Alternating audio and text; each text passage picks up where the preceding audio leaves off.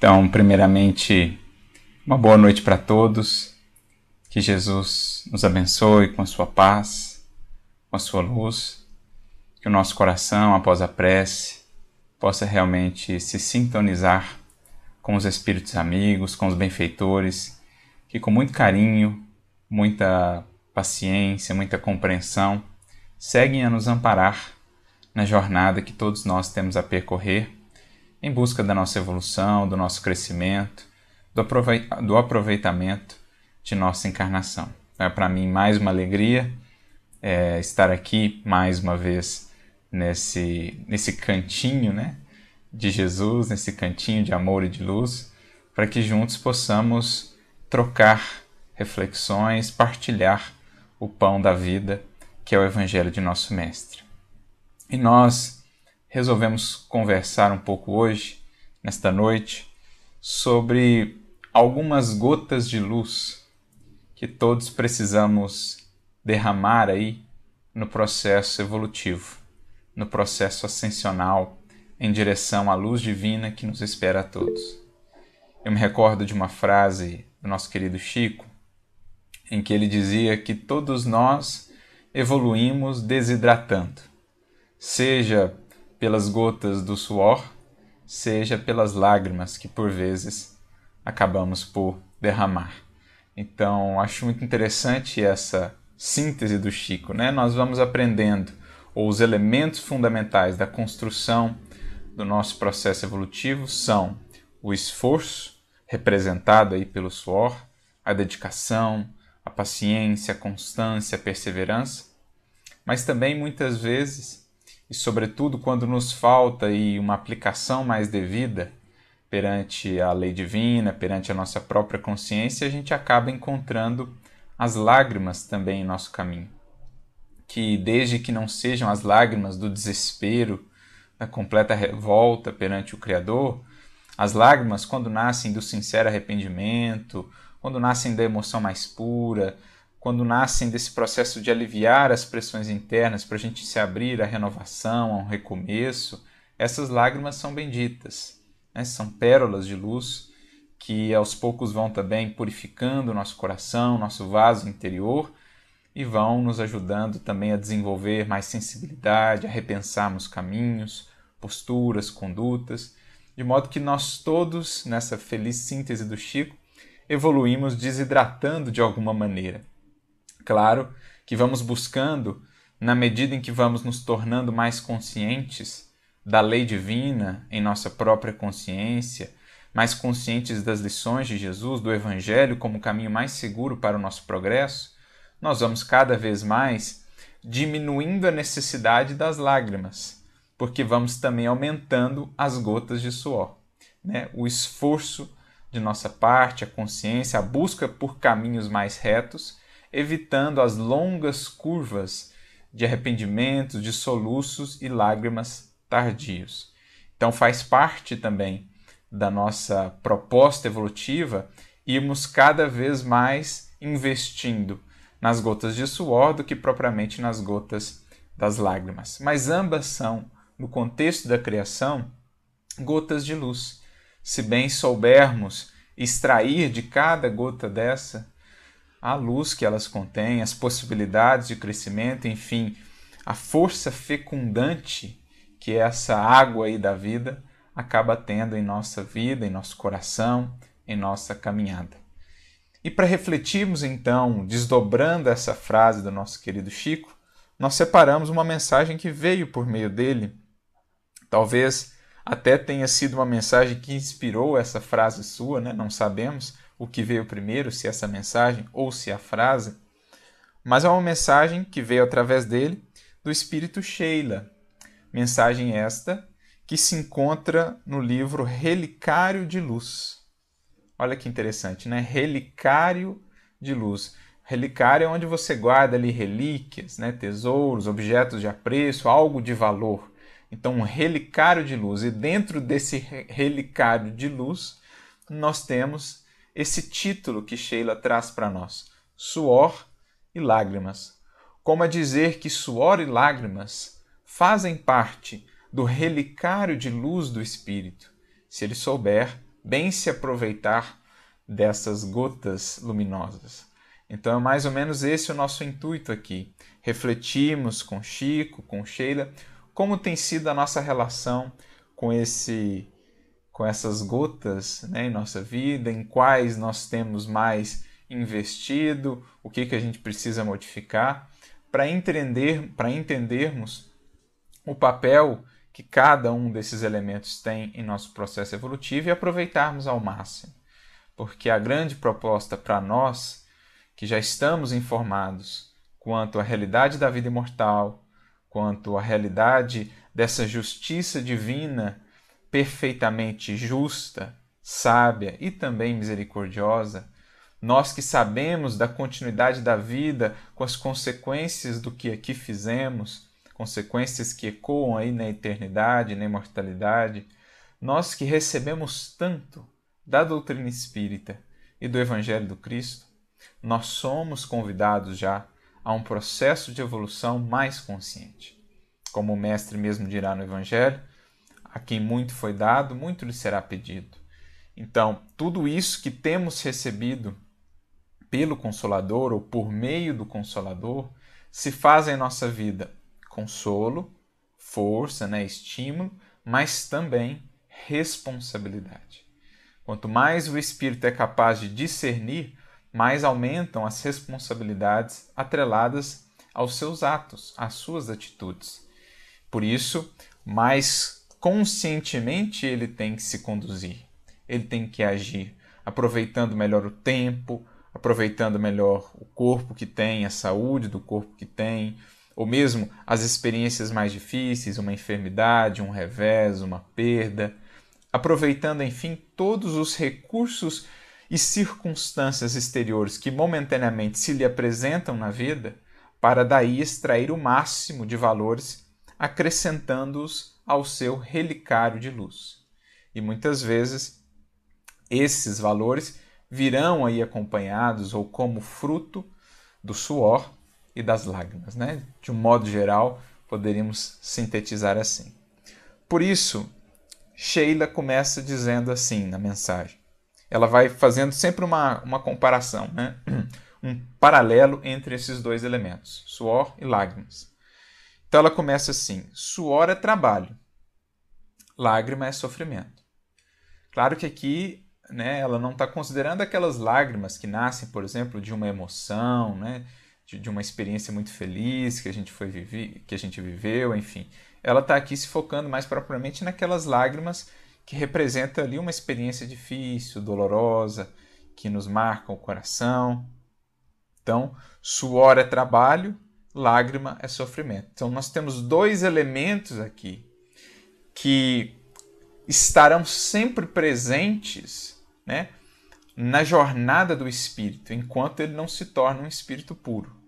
Quando ele se torna um espírito puro, prossegue o elemento trabalho, mas já não há mais sofrimento como nós o entendemos e o vivemos aqui no mundo de expiação e provas. Né? O espírito puro ele já goza na definição do próprio Kardec dos Espíritos, lá no Livro dos Espíritos, de inalterável felicidade. Então, para ele já não existe mais esse elemento do sofrimento como nós o concebemos aqui ou vivemos, esse expiatório, esse sofrimento mais difícil. Claro que ele tem ali emoção, claro que ele, ele se compadece, né? A gente vê Jesus, um espírito puro, há momentos no Evangelho em que ele chora, em que ele derrama ali lágrimas, mas naturalmente lágrimas bem distintas.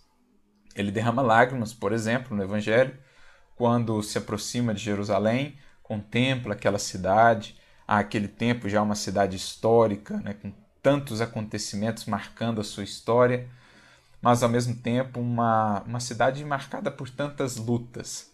E Jesus, naturalmente, vislumbrando naquela cidade uma figura da humanidade inteira, ele olha Jerusalém, diz o evangelista, e ele então chora.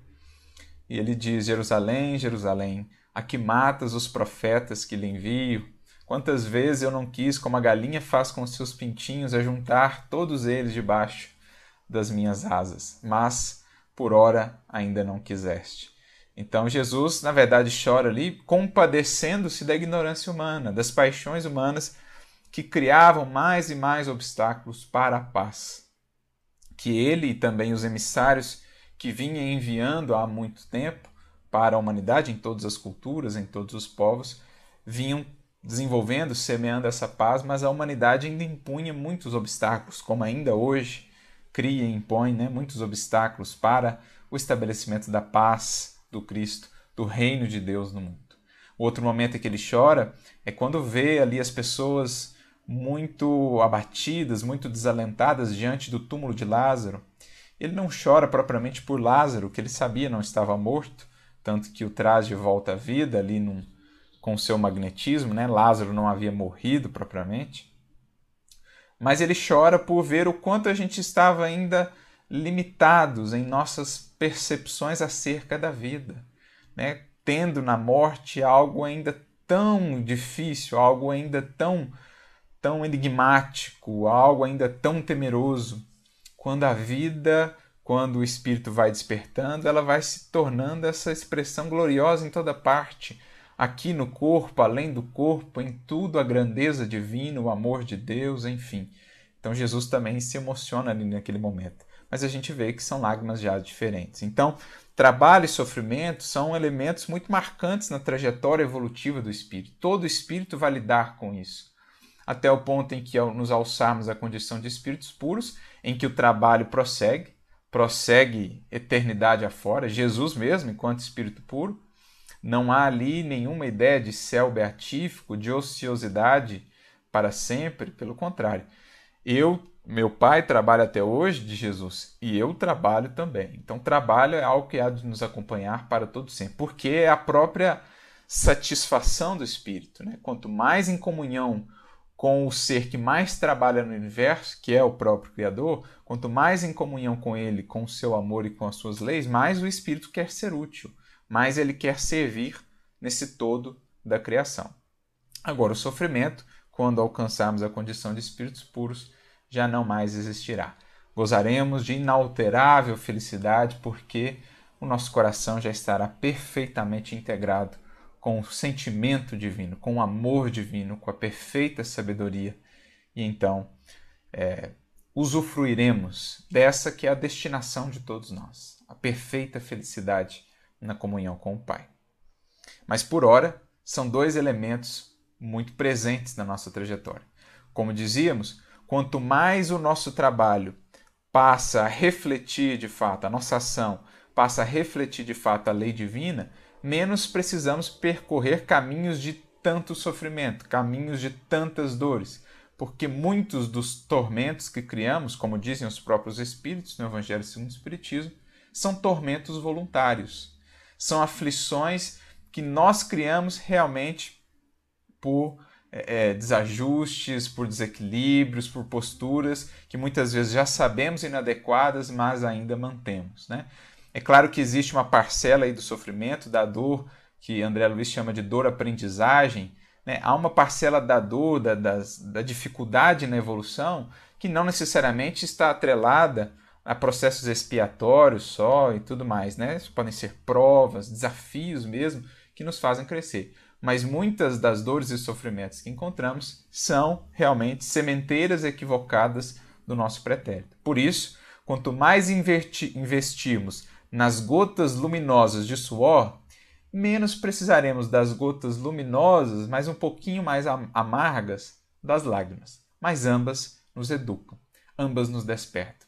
Porque há de se pensar também o papel da dor na criação. Para quem quiser aprofundar um pouquinho o assunto, fica a sugestão.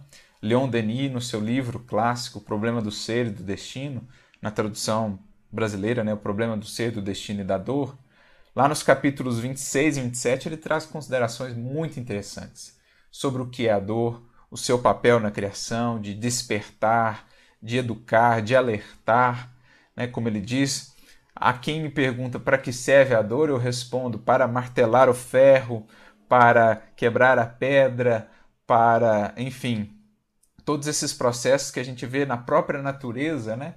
E que vão preparando algo útil, né? O arado que rasga o solo, a, o, a ferramenta de poda que corta a árvore e a torna mais mais produtiva. A própria natureza nos ensina como que depois de experiências difíceis surge muitas vezes um reflorescimento, um ganho ali de produtividade, né, em termos espirituais, de produtividade de luz, de experiência, de aprendizado. Assim como temos após o inverno a primavera, assim também o espírito, depois dos invernos, primaveras, onde ele floresce, frutifica valores novos.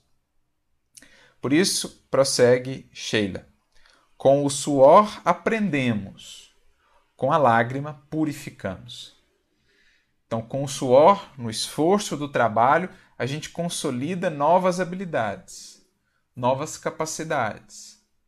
Com a lágrima, a gente purifica. Ou seja, com a lágrima, a gente renova os quadros do sentimento, a gente repensa posturas e caminhos percorridos, a gente põe para fora desajustes emocionais, desequilíbrios que criamos por excessos nossos, por tropeços, enfim, por escolhas equivocadas, é, até mesmo por não ter sabido lidar muito bem com atitudes de outros. A gente vai colocando para fora para ir aliviando essa pressão, não nos deixando também tomar por aquilo que nos fere internamente, por aquilo que nos, nos desajusta internamente. Então a lágrima é uma maneira também de expurgar, de colocar para fora aquilo que está nos adoecendo, aquilo que está nos comprometendo o equilíbrio interno, o equilíbrio íntimo. Por isso ela purifica, desde que não seja aquelas lágrimas de revolta, né? Emmanuel mesmo tem uma mensagem em que ele comenta sobre os diferentes tipos de lágrimas, os diferentes tipos de tristeza. É, tem até uma fala de Paulo que ele comenta: há uma tristeza segundo Deus e há uma tristeza segundo o mundo. A tristeza segundo Deus, diz Paulo, é aquela que opera arrependimento e salvação, ou seja, é aquela que faz o indivíduo mergulhar em si, analisar-se melhor, pensar e repensar posturas e encaminhar-se para uma transformação, né, para uma melhoria de si mesmo. Agora, a tristeza segundo o mundo, aquela da revolta, aquela do desalento total, aquela né, do abatimento completo, essa, diz Paulo, opera a morte. Por quê? Ela nos leva à estagnação espiritual. Quando eu caio nas malhas da revolta apenas, da lamentação apenas, da, do, do desânimo completo e total, eu estou espiritualmente, entre aspas, morto, porque saí da dinâmica da vida, que é renovação, transformação incessante.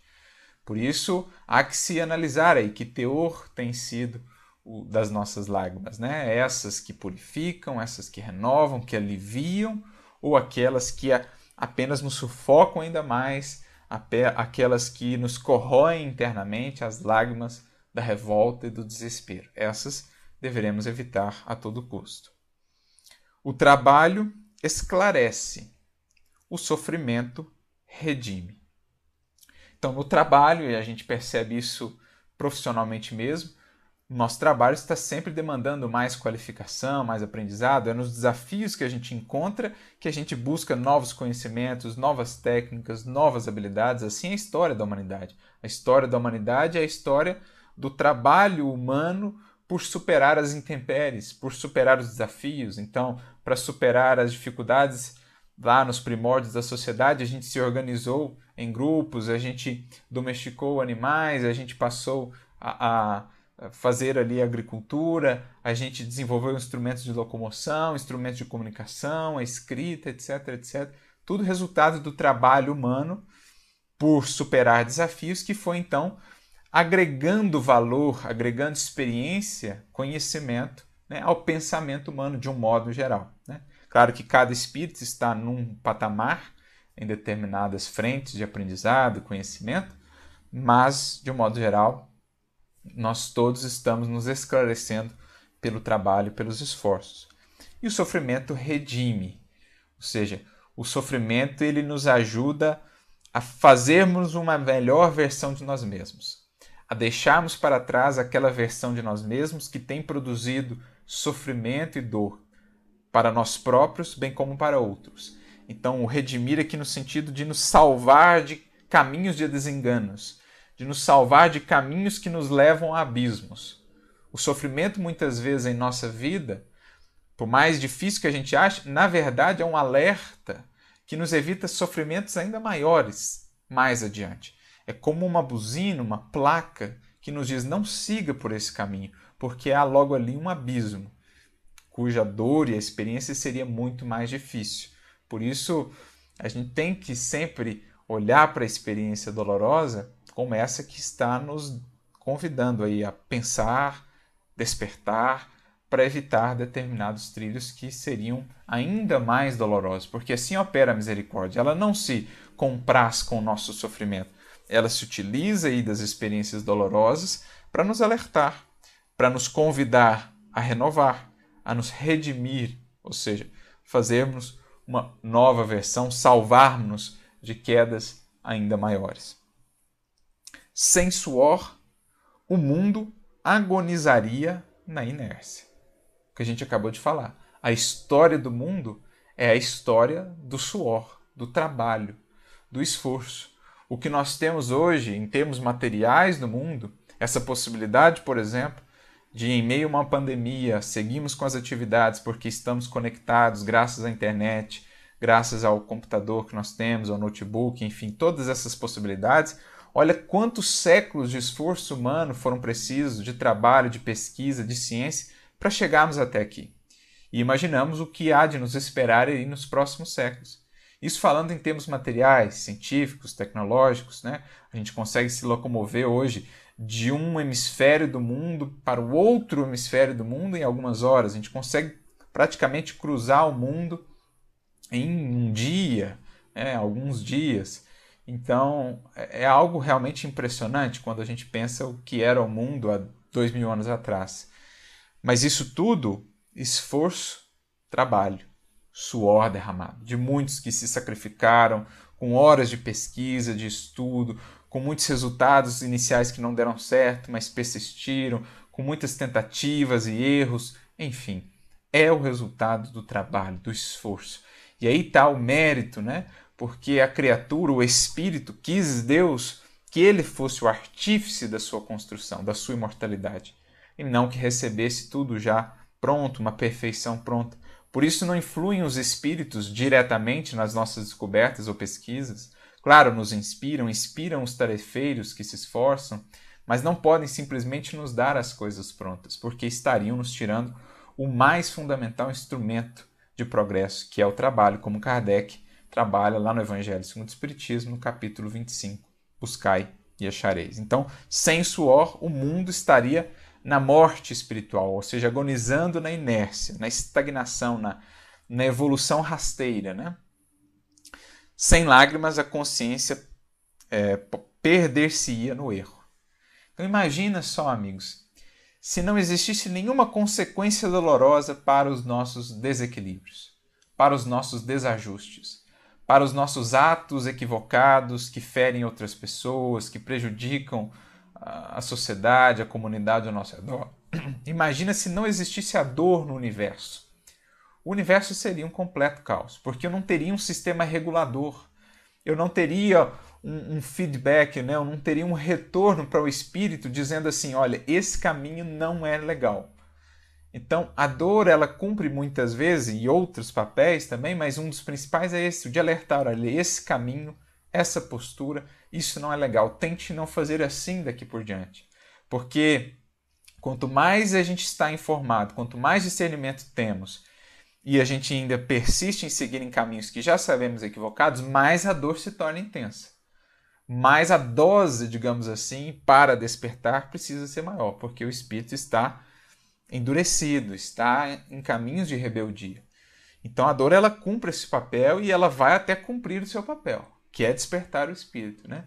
O espírito que se revolta, se revolta, ele vai lidando com cada vez mais peso, mais peso, mais desafio, até que ele não suporta mais. É o caso daqueles espíritos que a gente vê no mundo espiritual, aquelas descrições, por exemplo, de André Luiz e outros, espíritos que estão há séculos voltados para as sombras, para as atividades no mal, no mundo espiritual, como Gregório do livro Libertação. Chega uma hora em que o espírito não consegue mais sustentar aquilo porque é tão grande o seu desajuste, o tédio, o incômodo, porque ele tem essência divina, embora talvez momentaneamente, né, completamente perdido no mal, ele tem a essência divina. E aquilo representa para ele um tremendo gasto de energia permanecer insensível à consciência, permanecer endurecido naquela posição. Uma hora ele não suporta mais, a dor vem e então faz o trabalho de o despertar e o convidar a retificar caminhos e posturas. Então, não fossem as lágrimas, nossa consciência se perderia no erro por tempos, às vezes, muito maiores. Por isso, bendigamos as dores, despertadores de nosso caminho, porque evito, como, como dizíamos, às vezes lágrimas muito mais ardentes, culpas e remorsos muito mais dolorosos mais adiante. Sem trabalho, não teríamos a escola que habilita o homem ao progresso. Sem o sofrimento, não encontraríamos o santuário de nossa redenção para a imortalidade. Então, o trabalho representando essa escola, onde nós temos ali um aprendizado mais é, mais suave, digamos assim, embora o esforço demande muito de nós, né? Disciplina, perseverança, constância, mas no, na escola do sofrimento o processo é um pouquinho mais enérgico, digamos assim, um pouquinho mais enfático. Então ele compara aqui o trabalho à escola e o sofrimento um santuário. Então, é mais ou menos isso, né? A gente busca um santuário quando a coisa está um pouco mais complicada. Muitas vezes na caminhada humana é assim. Claro, alguns ou muitos já despertaram para essa busca mais natural, né? Um santuário, a busca divina, mesmo nos momentos de mais facilidade, mas muitas vezes busca-se esse santuário no momento de maior dificuldade, maior desafio. É a escola da dor. Muitos aportam no centro espírita ou em um santuário qualquer de outra denominação religiosa no momento das experiências mais difíceis. Então, é ali essa, essa escola mais enérgica. E o trabalho, que é o esforço de cada dia, na constância, no, nos pequenos detalhes né, do cotidiano, que vai sendo essa nossa escola, nos enriquecendo de maneira mais suave, de maneira mais amena, sem ser tão amarga assim as gotas de suor, como por vezes as gotas das lágrimas. Com o suor engrandecemos a passagem pela terra. Com a lágrima rasgamos a senda para o céu. Então o suor representa esse esforço mesmo nosso aqui na matéria, esse esforço de realização aqui no mundo, que vai consolidando em nós esses valores e vai deixando um traço, né, por onde passamos, semeando o trabalho, a dedicação, vai deixando um traço aí que influencia outras vidas, que estimula outros corações a despertarem também ao trabalho e tal. Mas com a lágrima rasgamos a senda para o céu. O que, que ele quer dizer? O que, que ela quer dizer com isso? Porque a lágrima ela vai, sobretudo, dizer respeito ao, ao cerne da nossa vida espiritual, ao, ao cerne do espírito que somos, que é o sentimento, que é o coração. Né? O trabalho muitas vezes ele vai estar associado mais à inteligência, ao intelecto, que é esse brilho, que é essa grandeza mais horizontal, digamos assim. Agora a lágrima diz respeito ao coração, ao sentimento. Quando ela purifica o sentimento, ela nos traz a grandeza e o desenvolvimento vertical. Então, se o trabalho é mais na horizontalidade do mundo, o sentimento, né, aqui vinculado à lágrima, é mais na verticalidade da vida, é trabalhar o coração. E o coração é a base da nossa vida espiritual, é o que nos define por excelência. Então, por isso que com o primeiro nós engrandecemos a passagem na terra, nossa horizontalidade, abrangência, inteligência, cultura, habilidades, mas com o segundo nós ganhamos elevação, humildade, renúncia, desapego, caridade, indulgência, perdão geralmente isso vai estar muito associado aí com esses processos de purificação pelas lágrimas, purificação do vaso do nosso coração. Suando, aperfeiçoamo-nos. Sofrendo, santificamos. Especialmente, amigos, quando essas lágrimas já são lágrimas, digamos assim, associadas a um sentimento puro. Quando, por exemplo, o espírito sofre uma ofensa, um, um desapreço muito grande, um prejuízo, uma agressão, uma coisa. E mesmo que chorando, ele consegue sustentar a força da caridade, do perdão, da humildade, da indulgência. esse espírito está santificando o seu sentimento. Porque mesmo diante daquilo que o fere, daquele que não lhe quer bem, daquele que não o compreende, mesmo diante do mais difícil, mesmo nessa circunstância, se ele consegue manter o sentimento puro, ainda que com lágrimas, então ele está realmente expressando um, um coração, um vaso que está ali purificado, que está ali santificado. Né? E o suor aperfeiçoando-nos. Então, dando-nos cada vez mais recursos evolutivos para ampliar a nossa capacidade de ação. Então é como se fosse assim, o trabalho ele amplia o alcance da nossa ação, as nossas possibilidades, habilidades, recursos. Agora, a renovação do sentimento, muitas vezes pelas lágrimas, ela define a qualidade da nossa ação, né? o, núcleo do que eu faço ali, o, o que vai na minha ação, o que dá o valor da minha ação. Então, se o trabalho ele dá abrangência, ele dá alcance porque aumenta nos, os recursos, possibilidades intelectuais, culturais, habilidades, enfim, o sentimento renovado ele define a qualidade da ação. Então eu consigo, juntando esses dois elementos, agir com abrangência e com profundidade com qualidade, com sentimento real, porque isso é o que dá o real valor de uma ação. Não é tanto o seu alcance, mas, sobretudo, a qualidade que ela transmite. Né? Então, juntando esses dois, nós temos as duas asas que haverão de alçar o espírito à condição um dia de espírito, de espírito puro. Juntando a asa da sabedoria, das possibilidades do intelecto, da inteligência, com a asa do sentimento da renúncia, do amor e da caridade. Fundindo-as, ele consegue tanto a horizontalidade como a verticalidade da vida, a abrangência como a profundidade a qualidade em tudo aquilo que faz. Por isso ela conclui: Homens, nossos irmãos do grande caminho, aceitemos no suor e nas lágrimas nossos guias para a ascensão a Deus. Olha que interessante, são nossos guias um nos dizendo o que fazer muitas vezes, outro nos dizendo o que não fazer. Então, as gotas de suor nos dizendo muitas vezes o que seguir fazendo, as gotas de lágrimas dizendo-nos o que não repetir, talvez, o que não fazer. Então, são guias, são balizas que vão nos impulsionando na ascensão para Deus, ajudando-nos a deixar para trás o que é peso morto, o que é peso desnecessário, o que são impurezas para fazermos cada vez mais um vaso puro para acolher a água viva de Jesus. Rendamos culto aos silenciosos e sublimes instrutores que nos visitam em nome do Senhor. Silenciosos e sublimes instrutores. E suando e sofrendo, guardemos a certeza de que construiremos as asas divinas que nos transportarão das sombras do mundo à glória da vida eterna.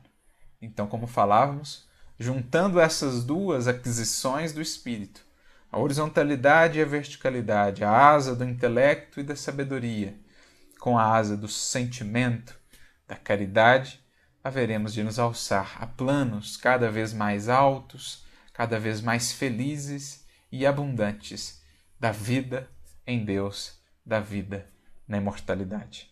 Que possamos aprender com esses instrutores, investir sempre mais no suor aí do trabalho, do esforço, para que também as lágrimas, quando vierem, sejam lágrimas mais puras, lágrimas não tão amargas, para que elas possam também depurar o nosso sentimento e torná-lo cada vez mais um reflexo da água límpida e pura que verte do coração de Jesus. Que Ele nos abençoe nos inspire sempre e que saibamos desidratar aí com consciência, como nos diz o Chico, para seguir na senda de progresso e evolução que todos nós temos por trilhar. Muita paz muita luz a todos, que Jesus nos abençoe sempre.